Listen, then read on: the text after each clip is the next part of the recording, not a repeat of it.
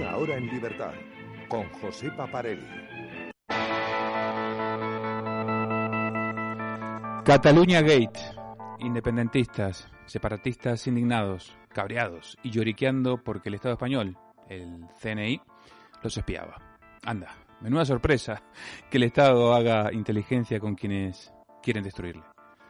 Sufrimos una auténtica anomalía democrática en España.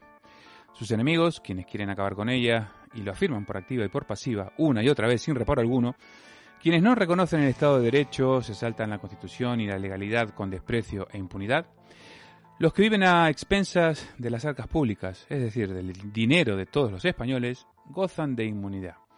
Sus socios de gobierno marcan el rumbo e incluso gestionan el poder de ese Estado opresor. Ahora el gobierno les pide perdón y les abre las puertas de los secretos de Estado. España no se suicida, sino que se aplica la ley de muerte digna, dirían eufemísticamente algunos. El rey Felipe VI hace público su patrimonio personal y la ministra de Derechos Sociales y Agenda 2030 de su reino se enfada, lo tilda de maquillaje y pide que la ciudadanía elija al jefe de Estado. Podemos, su partido, prefiere una conferencia por la paz a la cumbre de la OTAN. Eso sí que es dormir con el enemigo. Adelanto electoral andaluz, ya con fecha, donde Juanma Moreno busca mayorías absolutas. Hay que reconocer que algunos todavía viven en los mundos de Yupi, y esto evidentemente sí que es transversal. Sesión de control como función de una, de una ópera bufa si no escondiese un desastre o peor aún una tragedia inminente. Se vota el plan de choque para paliar los efectos perniciosos en la economía por la guerra de Putin. En este caso, pero bueno, conociendo los personajes, podría ser también por los efectos del cambio climático o de la violencia machista. El gobierno busca desesperadamente aliados, incluso en el PP que ruega pactos con Sánchez, sin entender que no deja de ser un mutis por el foro más del gobierno de los estados de alarma inconstitucionales de esta España que ya no la reconoce ni la madre que la parió. De estos temas y más hablaremos en el programa de hoy. Soy José Paparelli y esto es Una Hora en Libertad. Decisión Radio porque tú ya has decidido. Decisión Radio sigue creciendo y lo hace gracias a vosotros, decididos. Únete a nuestra sección del Club de Amigos donde podrás encontrar descuentos en múltiples tiendas nacionales e internacionales, viajes, moda y muchos productos más. También tendrás acceso a nuestro contenido premium más exclusivo con lo mejor de tus programas favoritos. No esperes más y hazte con la tarjeta del Club de Amigos de Decisión Radio. Escúchanos en Madrid en el 102.1.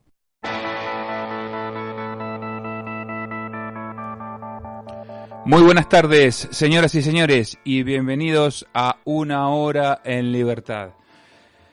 Estamos aquí en Decisión Radio, sábado 3 de la tarde, y como reza nuestro lema, el telediario o nosotros. Y nosotros, nosotros hoy somos don Diego Camacho. Bienvenido, recuperado Diego Camacho. Bien hallado, José, encantado de, de volver a tu programa. Nuevamente jugando en primera aquí. Y el equipo de hoy se completa con José Luis García Castañeda. Bien- bienvenido, José Buen- Luis. buenas tardes y un saludo a todos nuestros oyentes, que sé que son legión. Ya, ya, ya. Muchos. ¿Sí? Sí, sí, Sí, sí. sí, no lo sé, lo sé. Ya, ya, Me ya. lo han dicho. Si, si lo dice José Luis, yo no, no lo voy a poner Pues si en son legión hay que abrir el baterín de enganche. A mí me paran por la calle, vamos. Es decir, tú, Qué eres, tú estás en una hora en libertad, ¿no? Yo- yo- sí, Qué bueno, sí, qué sí. Es verdad. Bueno, y nuestro tercer jugador de, de este equipo, Luis, Luis Sánchez de Movillán. Bienvenido, Luis. Muchas gracias y como siempre en todos los programas un clásico de la casa. Ahí está. Bueno, pues el equipo se completa con estos tres jugadores. Hoy sale Calabuch, entra Camacho. ¿eh? Después de dos partidos, hoy Calabuch sale, entra Camacho. Calabuch seguramente se reincorporará en el próximo programa. Está vive aquí. Así que, bueno, pues es muy requerido últimamente. Sí, es sí, muy sí. requerido. Por algo será también, ¿eh? Cuidado, que no, No, es... Claro, de la calidad. Aquí el tándem que formamos el grupo que formamos esta hora en libertad está muy solicitada Y en últimamente. el caso de Mariano, como diría el refranero español, de casta le viene al galgo. Efectivamente. eso es, eso es. Bueno, señores, comienza el partido de hoy. Eh, como sabéis, como saben nuestros este, nuestros oyentes, pues una hora en libertad no deja de ser un, un- resumen, eh, una síntesis de algunos de los temas más importantes que suceden en, en esta bendita nación. Y, y bueno, hoy, hoy, hoy quizás más que nunca conviene recordar que, que bueno, que el programa no está saliendo en directo, sino que se graba, eh, se graba un, casi cuarenta y pico de horas antes eh, de, su, de, su, de su emisión. Entonces, en este mismo momento, por ejemplo, se está votando eh, la famosa convalidación de el decreto el decreto de, del plan de choque Anticrisis. plan de choque anticrisis y que, que bueno según lo que estamos viendo pues saldrá saldrá adelante con los votos de, de los enemigos de los enemigos del Estado de los enemigos no del Estado eso sería casi de los enemigos de España los que buscan acabar con ella en fin eh, ¿Qué os parece si empezamos por, por el Cataluña Gate? Este, esta comedia, esta ópera bufa, como dije en, en el, este, en el editorial de hoy, esta ópera buf- bufa que realmente si no fuese por sus consecuencias, que son, que son dramáticas, pues casi, casi nos llevaría a, a la, a la risa, ¿no?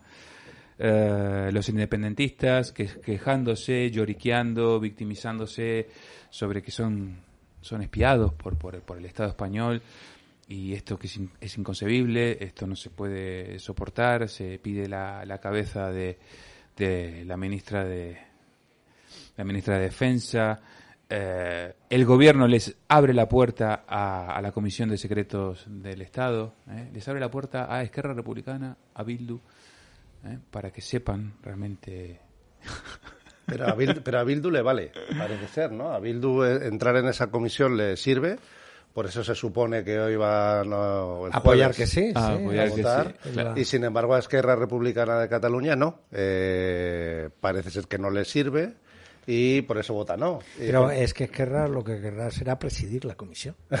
claro, pues Bueno. no, no, no nos debería sorprender que fuesen No, Eh, claro. Eso es lo que parece, pero lo que han dicho es que lo que quieren es la cabeza de, de Margarita Robles. Bueno, para una cosa que hace bien la ministra de Defensa, pues tampoco hay que... Aquí que sí la hemos criticado en múltiples ocasiones por montones de, de hechos o por algunos, hay que decir que bueno pues que está está bien si algo se la podía acusar a- al, al servicio de inteligencia es haber empezado a actuar tarde Correcto. es decir que mm, vamos a ver si nos aclaramos aquí un poquito según la Constitución hay una eh, cantidad de derechos fundamentales que todos conocemos y que por lo tanto no voy a mencionar. Ahora bien, un Estado, una nación, el primer derecho que tiene es la supervivencia. Entonces, en España actualmente hay dos amenazas internas, hay una externa, pero hay dos amenazas internas.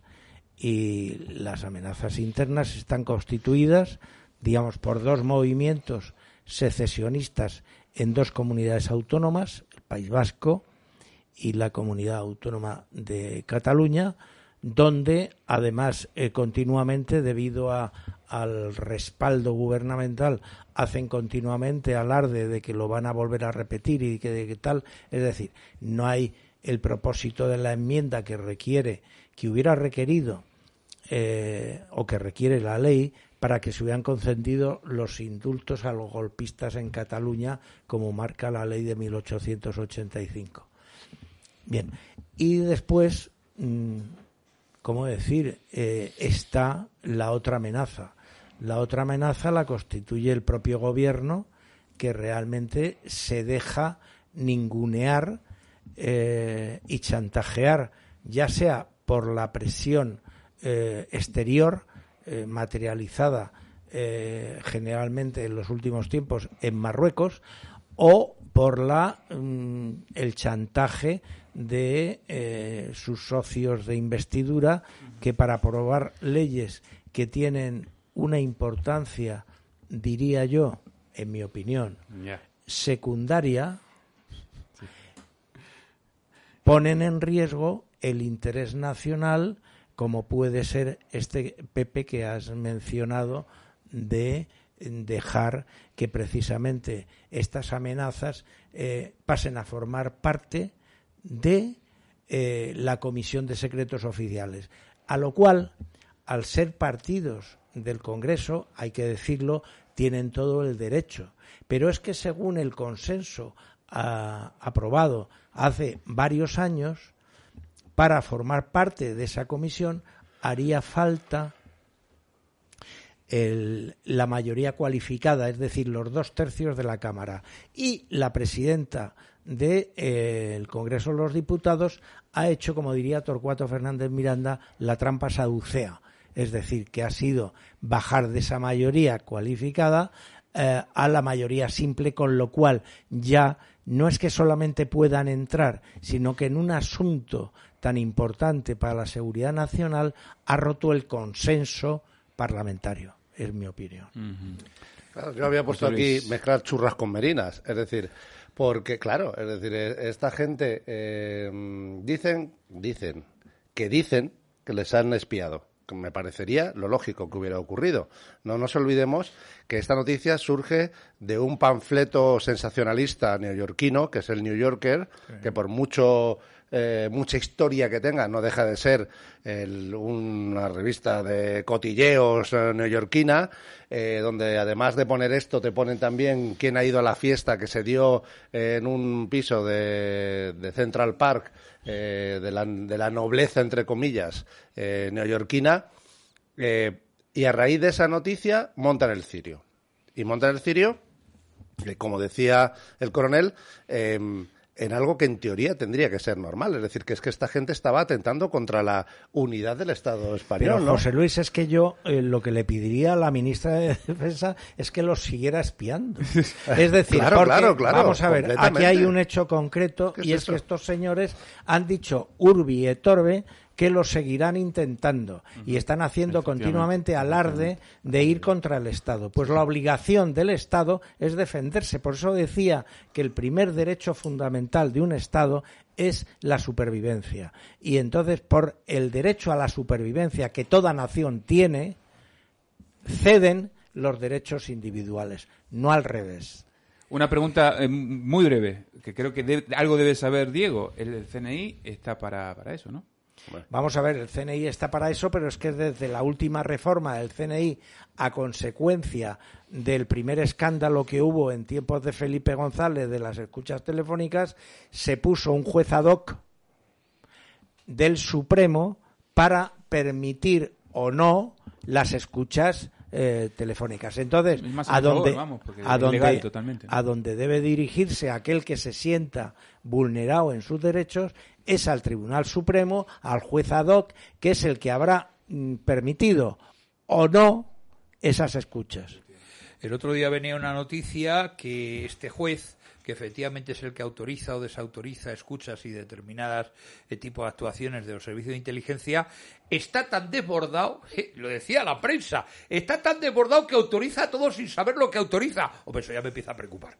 Eso ya me empieza a preocupar que el juez esté autorizado todo sin saber. Y no es que está el volumen que me llega. Bueno, Yo no, eso no me lo creo. Bueno, o pues sea, lo que un dicho- juez... Yo lo digo. ¿Lo ha, lo ha fuentes dicho de- él o qué? No, no, lo han dicho los Ah, lo han dicho que lo ha dicho. Claro. Es que, vamos a ver, el que un juez del Tribunal Supremo firme en barbecho, Claro. sin saber lo que firma, siendo además un juez ad hoc, una, si eso pasa, lo que hay que hacer es echarle la carrera judicial. A mí, a mí me llamó la atención, efectivamente, la noticia que vino en la prensa, porque dije, entonces el juez para qué sirve. Si firma todo lo que le ponen, pues pero, bueno. pero es para desviar la responsabilidad del juez ad hoc a lo que interesa, que es la responsabilidad política de la ministra de Defensa. Es Claro. decir, aquí lo que interesa es cortarle la cabeza a Margarita Robles, no al juez ad hoc. Vamos a ver, Margarita Robles, que lleva muchos años en política, hablabais que con el biministro Belloc estuvieron dos muy conocidas. Una era Margarita Robles y la otra María Teresa de la Vega Bogue. ¿eh? Fueron las dos que tenía Belloc allí de, de, escuderas. Con los años que lleva Margarita Robles, con lo fajada que está, porque ten en cuenta que ella estaba en el ministerio, en el biministerio que era Justicia e Interior, con el señor Belloc.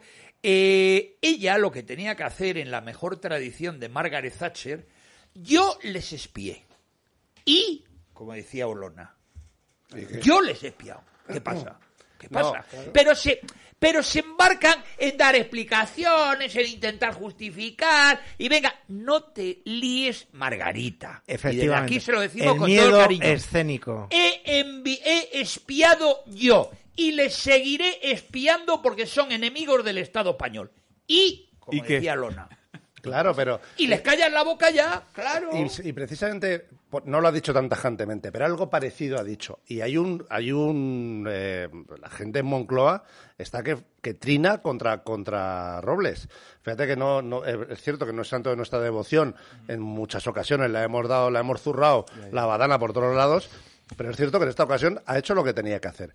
Y no sin ser tan contundente como lo, como lo fue Olona, eh, es cierto que se ha plantado y ha dicho hasta aquí hemos llegado. Es decir, no, yo no voy a permitir que ustedes me digan a mí lo que tengo que hacer en una actuación completamente legal. Bueno, pues en Moncloa están, pero bueno, que se suben por las paredes por lo que ha hecho porque se ha enfrentado a sus socios de gobierno. Y no nos olvidemos que ERC, los independentistas y golpistas, son socios de gobierno del Partido Socialista. Sí. Entonces yo creo que la gente que no eh, que no tiene confianza en la valentía del presidente del eh, del gobierno eh, en la veracidad yo creo que hace tiempo que no pero vamos eh, la duda está en la valentía si va a sostener a la ministra de defensa o no Ya te lo, yo te lo despejo, digo, ha estado completamente sola. Sí, sí, sola en el hemiciclo. Sola en el Sí. hemiciclo. Y Sánchez se desvivió por darle explicaciones y tratarlo dulcemente a, a Y mira que cuando, Rufián. cuando se confunde le llama que- a Bascal y... que eh, Ay, claro. solo le faltó ir allí a abrazarle Ya y... creo que No, por la ese respuesta está ahí. rodillas. Por ese rodillas, es una- es un- Tres es- veces pidió perdón, muy compungido. Y bueno, lágrimas de cocodrilo, todas, ¿eh? claro. Sí, no sí. engañemos. El señor Sánchez sabemos quién es. Y luego, fijaros, eh, luego está el tema de... Muy bien, estamos hablando del tema del espionaje legal, que nosotros aprobamos, que poco se ha espiado, que más se tendría Lógico. que espiar, lógico, razonable, etcétera. Pero eh, Esquerra eh, pide la, la dimisión de una ministro que no se produce y, a cambio, no le vota una ley que nada tiene que ver con todo esto. Es decir, es como, ¿me dejas los apuntes? No, pues mañana no juegas al fútbol Una conmigo porque... Claro, es decir, eh, es, Sí, sí, es. La, es la política más... de patio de colegio Eso Infantil, es, efectivamente, infantil. es una política, esa es la expresión, Sí, sí, eh, de de, patio de de colegio infantil, es decir, es una política, y perdón por la expresión, pero son políticos de mierda, que no sirven para, para hacer lo que están haciendo. Es decir, ¿qué tendrá que ver las churras con las merinas? Y ojo, yo no estoy a favor de ese, de ese decreto, porque ese decreto nos lleva al hoyo mucho más de lo que estamos. Pero, pero no lo dejes de aprobar porque pase otra cosa distinta o lo verbalices tan así. Es cierto que en política hay un eh, toma y daca en unas cuestiones, cedes en Pero es que aquí se cambia, un, se cambia una ley, un consenso para permitir. No es que estemos diciendo que Bildu y los independentistas puedan no participar en cualquier mesa del Congreso. En el momento que están legalizados, tienen todo el derecho. Pero es que hay una trampa saducea, Hombre, como diría Torcuato. es Es, Batet, decir, es se, Batet. se cambia una ley y un consenso para permitirles entrar. Y si no hubieran tenido la posibilidad de ganar con la mayoría simple, pues lo hubiera hecho lo mismo. Sí. Con que el, el gobierno tenga 10 votos, pues entrarían. y tal. Pues este Les martes, este martes salió en rueda de prensa la señora Batet diciendo justamente esto. Es decir, es que va por libre. Sí, sí, va, es va que por lo va suyo. absolutamente por libre. Y que no, no es la primera vez que pasa, ¿no? No es la primera vez que pasa en el caso de Batet. Se saben sus simpatías. Y no tiene ningún reparo, incluso hasta en eh, defender hasta último momento una, eh, una, una resolución, una orden judicial, ¿no? Con- ¿te ¿Recordáis el caso del...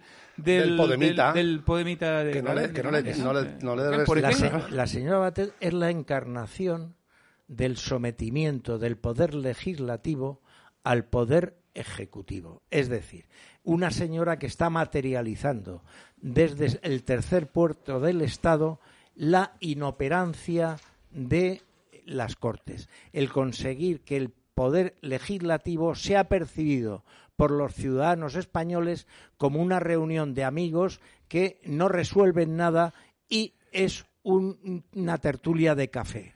es decir, o una cobrando unos monumentos que las tertulias de café no se cobran. Es, es, una, es una, uno de los objetivos que tiene todo movimiento eh, revolucionario cuando quiere cargarse el poder establecido en una nación. Conseguir la desvirtuación y la eh, desnaturalización de las instituciones para de ahí dar el salto y como está pasando, como ha pasado en Venezuela y está a punto de pasar en Perú, a hacer una asamblea constituyente que cambie todo. Hombre, yo no tengo la más mínima duda lo que acaba de firmar el coronel Camacho.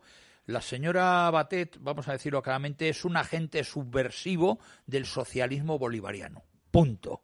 Con eso ha quedado claramente establecido quién es la señora Batet. O sea, la señora Batet, que debería de ser, por el puesto que ocupa, la tercera autoridad del Estado, ya no tiene categoría para ser ni la tercera ni la undécima autoridad del Estado. Es una agente subversiva del socialismo bolivariano. Bueno, se merece una querella criminal, ¿eh? Claro. Pero de tirón. Claro. Pues, eh, a ver si es, es, un, es una... En ello, estamos. Es una muestra más, es una muestra más, un indicio más de esto que estamos sufriendo en España, que es justamente la la caída de la división de poderes, ¿no? Es decir, vamos rumbo a un nuevo tipo de, régimen que no tiene nada que ver con la democracia parlamentaria, ni mucho menos. No, no, vamos hacia un régimen tiránico. O sea, si nosotros vemos las doctrinas del padre Mariana o de la Escuela de Salamanca acerca de la tiranía, efectivamente, estamos en un régimen que ya ha entrado dentro del régimen tiránico. El camino hacia el totalitarismo dirigido por un autócrata. Eso es el camino que se ve. Sí, sí.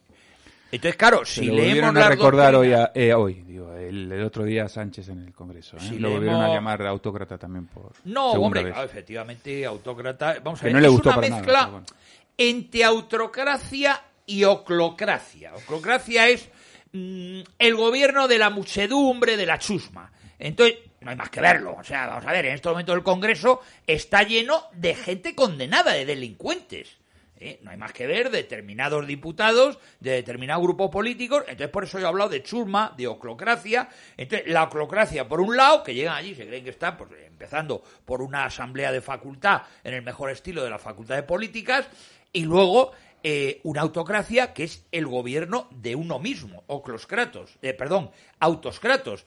entonces, bueno, en un país en el cual hay una mezcla una mixis, como dirían los griegos, vamos a seguir con, el griego, entre oclocracia, gobierno de la chusma, y autocracia, gobierno de un dictador, mm, la cosa está que arde. Y los pelos, los pelos de punta cuando da la sensación que el señor Feijo está dispuesto a negociar el Consejo General de El señor Feijo, en estos momentos, don Manuel Fraga, que yo tuve la suerte de conocerle personalmente y fui de los pocos escritores en España que el día de la muerte de don Manuel Fraga escribió un obituario eh, sobre él, estará removiéndose en la tumba porque el señor Feijó, presidente del Partido Popular, ha dicho que él votó a un socialista, a Felipe González.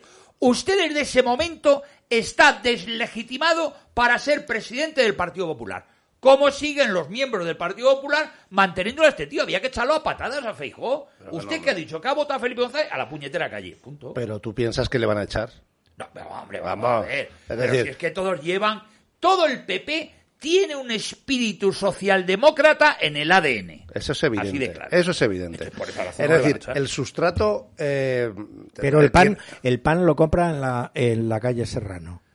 Bueno, pero da igual, es decir, si es que la, izquierda caviar es, es, la que compra el pan en la, en la calle Serrano. La izquierda caviar es la que vive en un ático en el, eh, en el retiro y es Mónica García, madre y médico, la MEMA. Eh, esa izquierda caviar está entremezclada con la izquierda que sobrevive encima del eh, Partido Popular. La izquierda caviar está entremezclada con la derecha fofa. Mm. No, pero es que no, es derecha. también. Hace O la tiempo, derecha líquida. hace tiempo que dejó de ser derecha. Es decir, yo creo, yo creo que los votantes y simpatizantes del Partido Popular son más de derechas que sus dirigentes. Es decir, que a mí Lo que alguien pasa me- que, eh, t- sí, pero todavía en no el lo con- saben. En el, con- en el buen concepto o- o- o criterioso de lo que sería la derecha. Estoy de Sí. acuerdo con él, pero todavía no lo saben. Efectivamente. Sí, sí, sí. es que yo, yo, yo tengo a muchos amigos que desgraciadamente votan al Partido Popular y, y- y yo les considero gente de derechas, pero no se dan cuenta de que sus dirigentes no lo son. O sea, que tienen, eh, que son buenos gestores. Una En que la- no, que, que ni eso. ver, En Francia, que son muy, muy listos y muy inteligentes para hacer las denominaciones políticas, a todos estos personajes los llaman le bobo. ¿eh? Le bobo, que es una contracción de eh, bourgeois, Ah. bohème, Bohème, eh, burgueses, bohemios. Entonces, claro, ahí estamos. Macron es el prototipo del bobo clásico, ¿no? Entonces aquí, si nosotros vemos a Sánchez, nosotros vemos a muchos elementos del Partido Socialista, no digamos a los del Partido Popular, empezando por el señor eh, Feijóo, son auténticos bobos. Sí, sí, completamente. Digo el En. Italia, en Italia llaman radical chic, ¿no? También, pero que es lo mismo, el concepto es el mismo. Hemos visto en la misma, en la sesión de control del día miércoles, yo apunté eh, tres o cuatro veces eh, por parte de legisladores del Partido Popular ofrecerle la mano a Sánchez, diciéndole, señor Sánchez, nos tiene a nosotros para solucionar el problema de los españoles. Están deseando que Sánchez los llame y los acoja en su seno, como en su momento le pasó a Arrimadas, por ejemplo, ¿no? Y mira- y mira dónde está Arrimadas. mira dónde está Arrimadas. Pero Se le está poniendo cara de, de ciudadanos. Eso es estrategia, eso es pura estrategia electoralista. Eh, el Partido Popular tiende la mano al PSOE para que ciertos votantes del PSOE que puedan estar más cercanos al centro vean con malos ojos que su partido votado esté con RC, con Bildu, con Junts, etcétera, y con los Podemitas, y tengan la sensación de que el Partido Popular puede estar más cercano al PSOE y a sus ideas que cualquier otro. Entonces, eso es electoralismo. Es decir, mm, eh, ¿por qué Feijóo no, Feijóo no dice abiertamente cuando dé el caso tenemos que gobernar con el PP, con Vox? No, no, pero Feijóo no lo dice. si Feijóo ¿Por lo qué? ha dicho.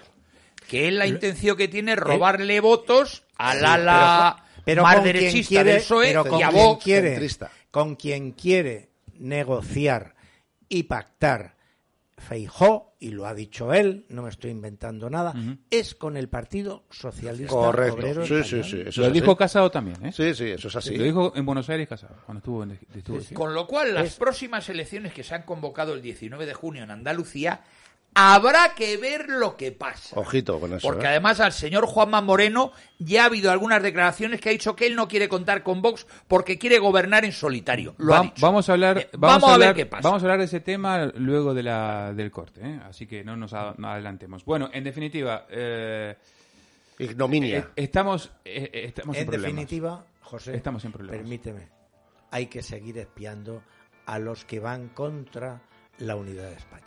Correcto. Sin duda. La unidad de España eh, yo creo que es la clave que tenemos que tener Así presente eh, en todo momento, porque los tiempos que estamos viviendo pues son más que, más que complejos. Bueno, nada, eh, vamos a hacer una breve pausa de publicidad y seguimos aquí en Una Hora en Libertad. Decisión Radio. Porque tú ya has decidido. Decisión Radio sigue creciendo y lo hace gracias a vosotros, decididos. Únete a nuestra sección del Club de Amigos donde podrás encontrar descuentos en múltiples tiendas nacionales e internacionales, viajes, moda y muchos productos más. También tendrás acceso a nuestro contenido premium más exclusivo con lo mejor de tus programas favoritos. No esperes más y hazte con la tarjeta del Club de Amigos de Decisión Radio. Escúchanos en Madrid en el 102.1.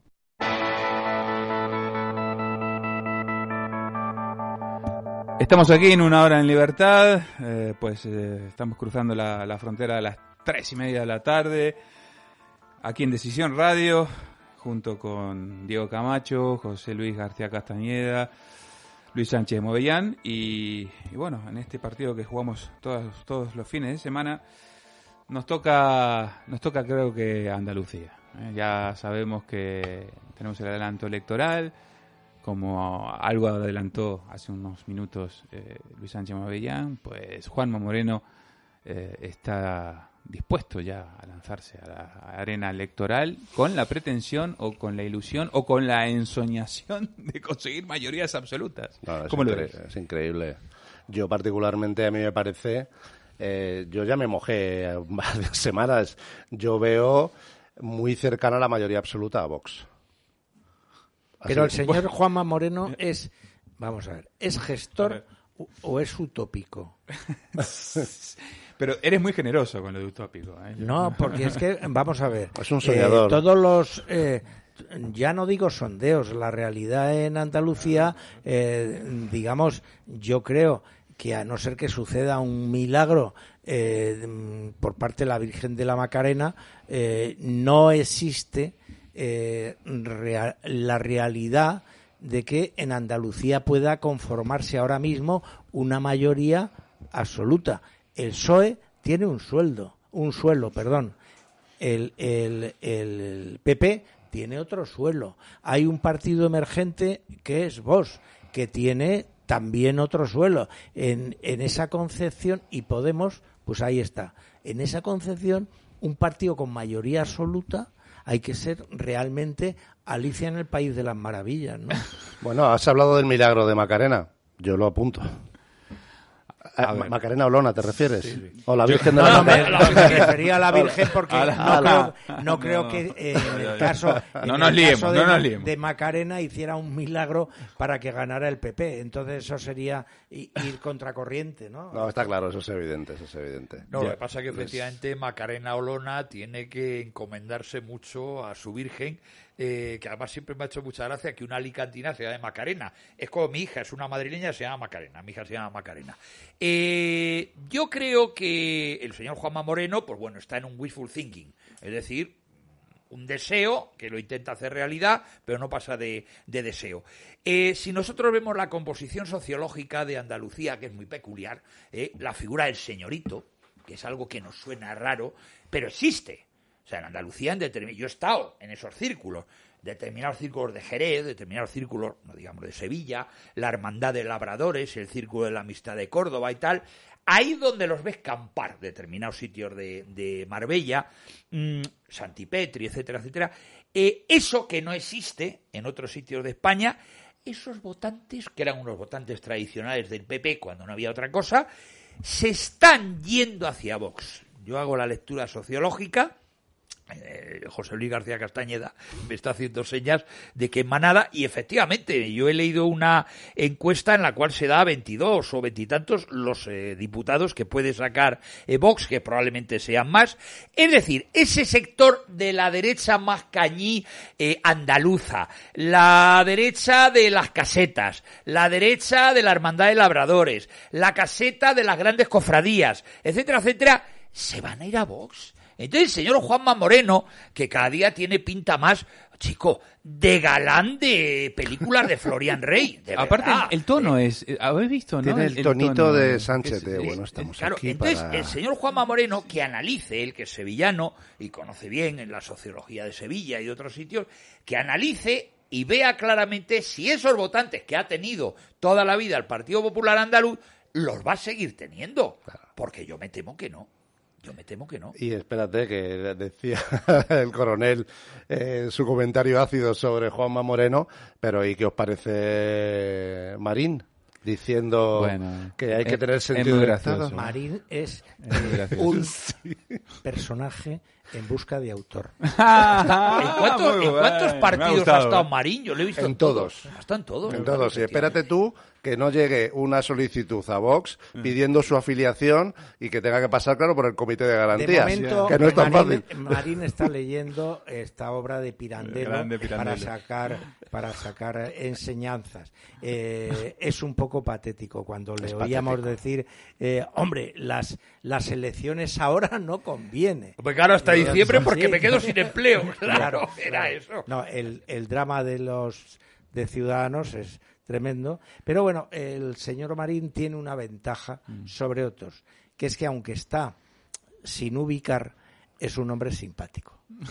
Sí, sí. Sí, pero bueno, Simpático, por- por- simpático. Pero bueno, es un agradador. ¿Cómo los llaman Andalucía? Sí, Agradadores. Entonces, pero- es un agradador. O aquí un zalamero Eh, o una eh, cosa sí, así, ¿no? está pero está nervioso. En las redes se lo Está muy nervioso. Hombre, es que se queda sin el chollo. Y además le va a pasar lo que le está pasando a Ciudadanos en muchos sitios, que es que va a terminar teniéndoseles que llamar en singular, Ciudadano.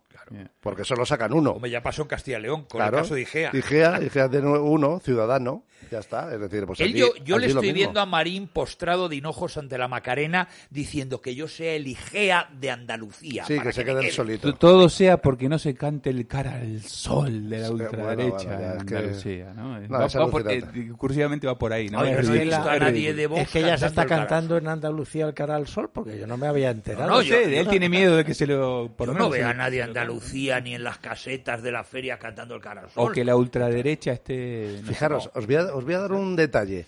Tengo que ir por una cuestión eh, personal a Jerez y coincide justo con fechas anteriores a la feria. No sé ni siquiera si me va a dar la posibilidad de ir a, aunque sea estar un día a disfrutar esa maravillosa, esa maravillosa feria del caballo, que además es muy bonita, ¿no?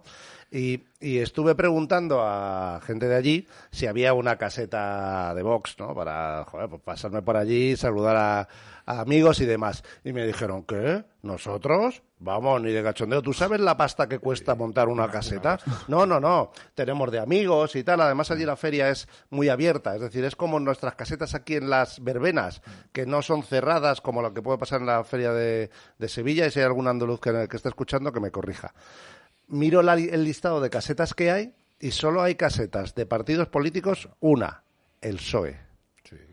y, so- y hay dos casetas. La PSOE. Eso es. Y hay otra caseta de comisiones obreras y otra de UGT. Es decir, son las únicas tres casetas Hombre, que hay claro. políticas, por ponerla entre comillas, no a- para el PSOE, sino ta- que se permiten el lujo de gastarse esa pasta, porque es costosísimo, en la feria de, te de voy a decir ¿eh? por qué. Costosísimo para los españoles. Costosísimo porque es que han... con las subvenciones que les pagamos, claro. claro.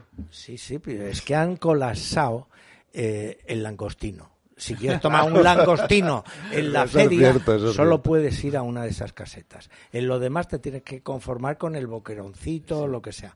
Pero el langostino... Ahí hay calidad aparte, ¿eh? no solo cantidad, sino ca- calidad. calidad, calidad. Bueno. Bueno, señores, eh, el, eh, este miércoles también eh, Santiago Abascal dijo, más o menos, algo así como a Macarena Olona se le está poniendo cara de presidenta.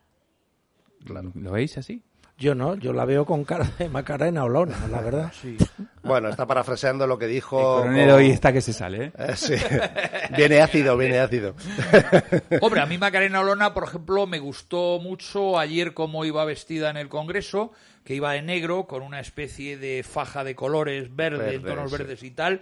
Eh, me gustó mucho cómo iba. A mí algunos de los vestidos que lleva Macarena Yo No, me te, fijo no mucho... te quedes en lo estético, Luis. No, no, pero los políticos es muy eh, importante cómo se visten. Yo hice críticas aquí, hice críticas a Rocío Monasterio, cómo apareció, y no digo lo que la llamé porque está grabado, eh, cómo iba vestida el día del debate electoral en Telemadrid, y hice una crítica. Vamos al punto de ideológico, vamos al estético. ideológico. Entonces, bueno, a mí me gustó mucho cómo Sí, iba sí, vestida, sí, sí, cosa sí. que no puedo decir de Sí. otras políticas. Efectivamente, pues van de trapillo. O sea, hay otras políticas Pero a mí me gusta más de Macarena Olona lo que hace. Más Hombre, que a mí, como por ejemplo, viste. que compareciera la, la representante del Partido Popular, la jamacuca Gamarra, de amarillo separatista el otro día, pues vamos a ver, jamacuca. Eh, ¿Tú No, sabes pero- el amarillo que te pusiste? Pero, No. pero, Pero no hay que dejar que nadie controle ni el color amarillo ni el color morado. Yo no estoy de acuerdo. Es de, Sí, ¿eh? sí, sí, estoy sí, de acuerdo, sí. estoy de acuerdo en eso. Totalmente, es decir, de acuerdo, claro. eh, ellos, No, ellos- pero es que no le iba. Que no controle ningún color, ¿no? Nadie Claro. controla ningún color. Y además ellos- que es un color que en televisión no da, ese amarillo, pues no da. Trae mala suerte, color. aparte, dice. Aparte, Fíjate, Yo no he visto nunca de amarillo porque un coronel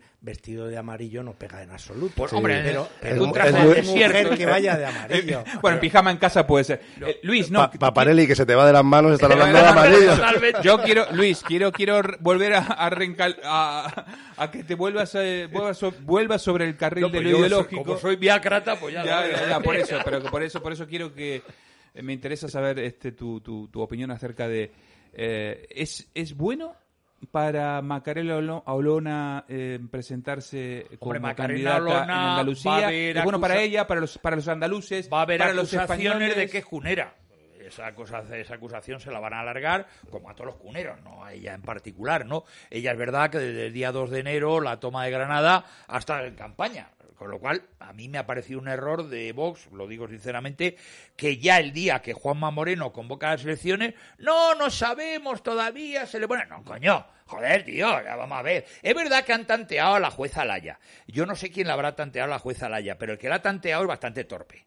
Si conocemos un poco la psicología y no es descubrir ningún eh, mediterráneo de la jueza Laya, eh, la jueza Laya, el juez Serrano, la conta cosas.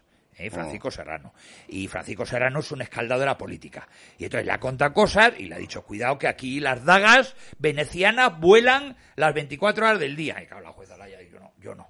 Entonces, claro, a ver, ¿para qué coño tanteáis a la jueza Laya? Cuando la candidata natural efectivamente es Macarena Lona, que la mujer se está esforzando, pues desde el día 2 de enero que está en campaña. Pero fíjate, yo sin saber la, los- la- lo que pasa debajo de lo de la jueza Laya, No, yo tampoco. eh, yo no creo que fuera tanteada, ni mucho menos como cabeza de cartel.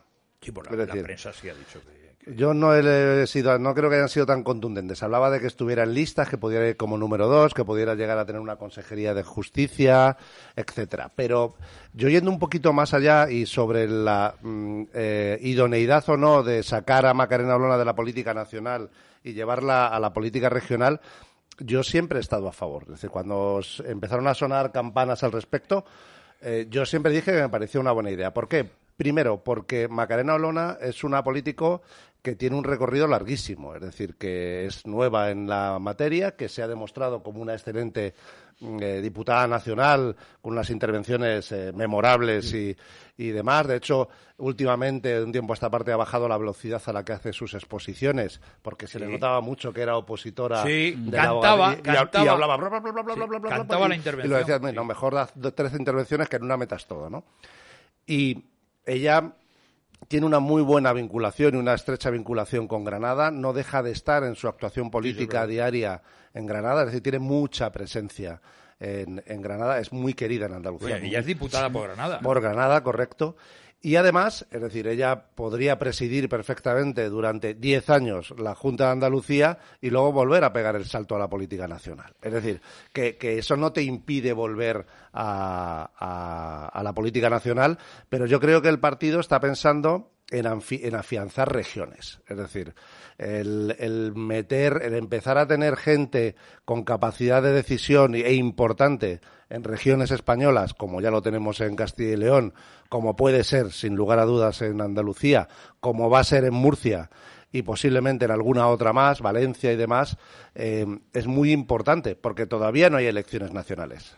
Hombre, es que Andalucía es una de las claves, junto con Valencia y Madrid, para consolidarte como fuerza nacional. Pero ahí es difícil que Macarena Olona quede número uno. Eh, es muy difícil. Eso es otra historia. Eh, Bueno, muy presidente. difícil. no, no, hay- no cabe duda de que es un activo, vamos, como el mejor. Indudable. Eso no cabe ninguna duda. Pero un activo el mejor Que- para quedar en la número dos, yo estratégicamente no lo comprendo. No, que conste que Ah, yo no eh, soy de Vox no y, y no. Es y que- no tal, es que el partido pero no- yo no la veo con más posibilidades. Se la va a echar de si menos en el Congreso, eso es En verdad. la comunidad Eso- de Valencia. Eso seguro, Hombre, seguro. porque ella es de allí, claro. Bueno, ella es de allí y en Valencia tiene en las próximas elecciones autonómicas el poder en, en presencia, es decir, PSOE Compromís tiene un desgaste que no tiene Juanma Moreno No, en Andalucía. eso está muy bien visto. Querido coronel, está muy bien visto eso, efectivamente. Pero, en fin, los estrategas de Vox... Sí, mira, sí, bueno, la ventaja que tenemos es que como no somos de Vox, Claro. pues oye, allá... Claro, aquí, estamos, aquí estamos valorando. Claro, Efectivamente, es decir, las decisiones se toman analizando un montón cuestión de partido circunstancias. y, lógicamente. El partido yo sé que no juega con trackings, es decir, que no lo de las encuestas le dan un poco igual, pero sí es cierto que, que desde mi punto de vista es un es un golpe encima de la mesa llevar a Macarena Olona allí, ¿eh? es decir, la gente está con los ojos como platos. Vamos, eh, eh, es una jugada. Se están, se están jugando. Hay que ver cómo sale. Cómo sale Hombre, lo que pasa es que es una apuesta muy fuerte y el problema, en el hilo de lo que está diciendo con el Camacho, a ver si el problema es que salga no ya quemada, sino estofada Macarena Elena Olona de la Aventura. Pero fíjate, yo, yo tengo la interpretación positiva, es decir, más allá del resultado, es decir, que quede segunda a muy poquito del, del Partido Popular, no sé, 40-30, una cosa así. em, yo creo que los andaluces deben valorar muy mucho el esfuerzo que hace Vox de llevar a una primera espada como, eh, y no quiero utilizar una primera fila a, a Macarena, llevar a un cargo importante de su estructura a una región como Andalucía. Es decir, un andaluz tiene que decir, joder, esta gente se está preocupando porque vengan aquí los mejores, ¿no? no Sí, pero eh, que se quede número dos eh, realmente la vas a apocar, porque hay otro tema eh, relativo al Congreso de los Diputados. hace meses, en el Congreso de los Diputados, la persona que más molestaba al poder a Sánchez era Cayetana Álvarez de Toledo. es sustituida por su propio partido y ahora la persona que más molesta al gobierno de Sánchez era Macarena Olona, que su propio partido la trasplanta a Andalucía. Quiero decir que, por otra parte, también los que estamos fuera de vos y fuera de la militancia política, también vemos que las personas más útiles y Macarena Olona era más útil todavía que Cayetana porque unía a su léxico unía la capacidad jurídica de poner esas querellas y ese tal, desaparece. Con lo cual, realmente, gane, quede segunda o lo que sea, a Pedro Sánchez, que es el objetivo declarado que hay que quitar de la Moncloa, le están haciendo un favor. Primero se lo hace Casado y ahora se lo hace a Bascal. Pues te voy a decir una cosa. Sin que deje de ser cierto lo que acabas de decir, Diego, te he de decir que el Partido Popular quitando a Cayetana podríamos equipararlo a Vox eh, llevándose a Andalucía a Macarena. No, no es lo mismo porque Cayetana es desmochada al abismo y Macarena Olona es puente de plata. Patada hacia eh, arriba. Eso en el sentido patada hacia eso arriba, es. claro. Pero lo que yo quería decirte no era esa comparación, sino era que el Partido Popular no tiene a parlamentarios como tiene Vox, que son Iván Espinosa de los Monteros. No hay un Iván Espinosa de los Monteros dentro del Partido Popular. Y por supuesto, por mucho que aparezca Feijó en algún momento, que ni siquiera todavía está allí, no tienen a un Santiago Abascal. No, eso, Eso y también es, es cierto. y eso es cierto. Es decir, eh, es cierto que se pierde sin Macarena dentro del Congreso, pero eh, Vox tiene como mínimo a eh, Iván Espinosa de los Monteros y a Santiago Abascal, que son dos dagas que no tiene contra el gobierno que no tiene el partido. Pero, y hay Como- banquillo como también, diría ¿eh? un- luego hay mucho banquillo, ¿eh? Hay Oye, mucho banquillo. como diría un sabio tibetano, ya se verá. Sí, sí, sí. sí. No, Hoy vamos, eso, eso es vamos una realidad. Es decir, Sí. es decir, aquí las intervenciones que se hicieron ayer, la de la del miércoles, la de la de Macarena fue espectacular, la de y pues Bueno, poco, bueno. o sea, eso, eso ¿Y- es tremendo. y qué- y qué pasa? Pero Eso, el, el- el cara a cara de Iván Espinosa de los Monteros con, con Calviño es de traca, míreme a la carita, le dice a También ella, míreme a la carita, brutal, ¿eh? Sí, y eh, Santiago Abascal cantándole las 40 a, Sí, a pero, Sánchez. pero en la situación, bueno, yo lo veo así, ¿eh? Nada más. Pero en la situación de España nunca tiene el mismo efecto. Una mujer enfrentándose a todo un presidente del gobierno, como pasó con Cayetana y después con Olona, que un tío muy bueno, Iván Espinosa Los Monteros o Santiago Abascal, que está eh, enfrentándose con ese presidente del gobierno. Es decir, el efecto psicológico de ser derrotado el presidente del gobierno una mujer. por una mujer Estoy de acuerdo. Sí. no es el mismo que el que pueda obtener Iván Espinosa Los Monteros, al que yo no le quito ningún Bueno, como, como dijo el sabio eso- tibetano, ya veremos. Por eso Sí. vamos a Andalucía Sí. con una mujer a que se cargue a Juanma Moreno. Bueno, señores, pues se nos acabó el partido de este sábado. Simplemente agradecer a don Diego Camacho, José Luis García Castañeda Qué cortito, de verdad. y don Luis Sánchez Movellán. Un placer. Corto se nos hace esto. Bueno, pues el, el sábado que viene más part- hay otro partido. ¿no? Nada, dos horas en libertad. Ah, hay otro partido. Ah, Bueno, hay que hablarlo, hay que negociarlo eso. Bueno, eh, no os mováis que tenemos el cierre.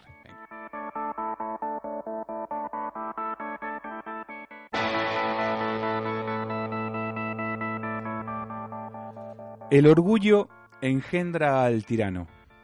El orgullo, cuando inútilmente ha llegado a acumular imprudencias y excesos, remontándose sobre el más alto pináculo, se precipita en el abismo de males, del que no hay posibilidad de salir. Estas palabras se atribuyen a Sócrates, el fundador de la filosofía moral o ética, el gran filósofo griego y padre del pensamiento occidental. Nacido en Atenas hacia el año 470 a.C., Sócrates no escribió nada ni tuvo un círculo cercano que sistematizara su pensamiento. Habló libremente con sus amigos y con ciudadanos, dialogando con sus discípulos. Platón fue uno de ellos y gracias a él conocemos su pensamiento. Cicerón dijo que Sócrates fue el primero en bajar la filosofía de los cielos, porque su preocupación fue acerca de lo cotidiano. Se preocupó de las cuestiones del hombre común empleando la razón como instrumento de enriquecimiento. Se preguntó acerca de la justicia, el bien, el valor, lo correcto, la verdad, la belleza y los efectos que pueden llegar a producir en la vida de los hombres. Como escribió Rafael Gambra, Sócrates afirmó la razón como medio adecuado para penetrar la realidad. Y hubo de sostener esta afirmación frente a dos clases de contradictores. Primeramente, contra los sofistas. La razón, bien dirigida, sirve para alumbrar la realidad. No es una linterna mágica que forja visiones a capricho sin relación con lo que es. Después, contra los irracionalistas, contra los filisteos de la cultura. Mucha gente en Atenas, como en todas partes, pasaba por especialista o profesional en una materia sin que una verdadera comprensión de la misma cimentase aquel conjunto de conocimientos. Sabían cosas porque se las habían enseñado, pero a poco que se escarbase en su saber, se descubría enseguida que estaba montado en el aire. En el fondo, todos estos, como los pueblos orientales y los bárbaros, sabían de un modo irracional, basado en la revelación o el mito. Con Sócrates, el pueblo griego descubrió la razón, sentando las bases del pensamiento occidental, entrando en la historia de la filosofía universal. Mostró un total desinterés por el hecho de dejar algún testimonio de su nombre y su obra.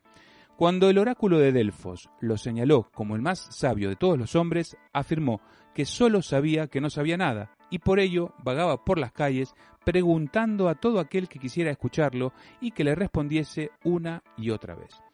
De esta manera dejaba en evidencia que lo que en un principio sus interlocutores creían saber, al final eran incapaces de definirlo. Ese fue su método peculiar, basado en la formulación de preguntas sencillas, el método socrático, dividido en dos fases, la, ironía y la mayéutica, nombre que proviene del oficio de su madre, que era partera y que significa el arte de dar a luz.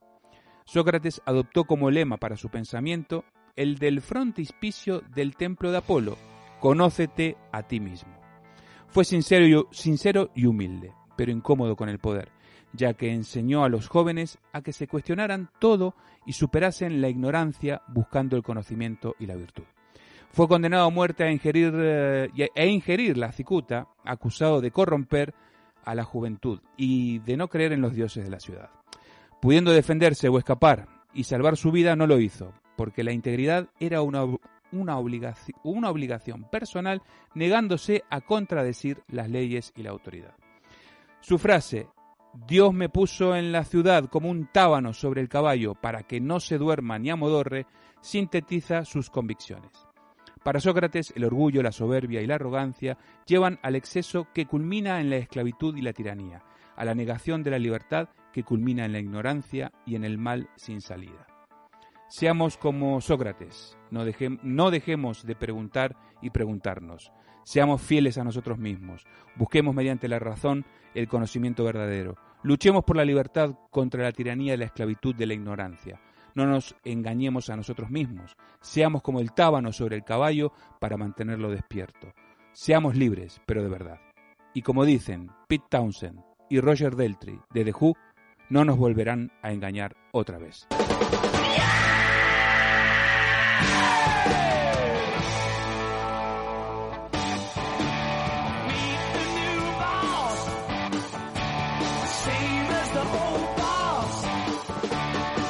Muchas gracias por acompañarnos. Os esperamos la semana próxima, si Dios quiere.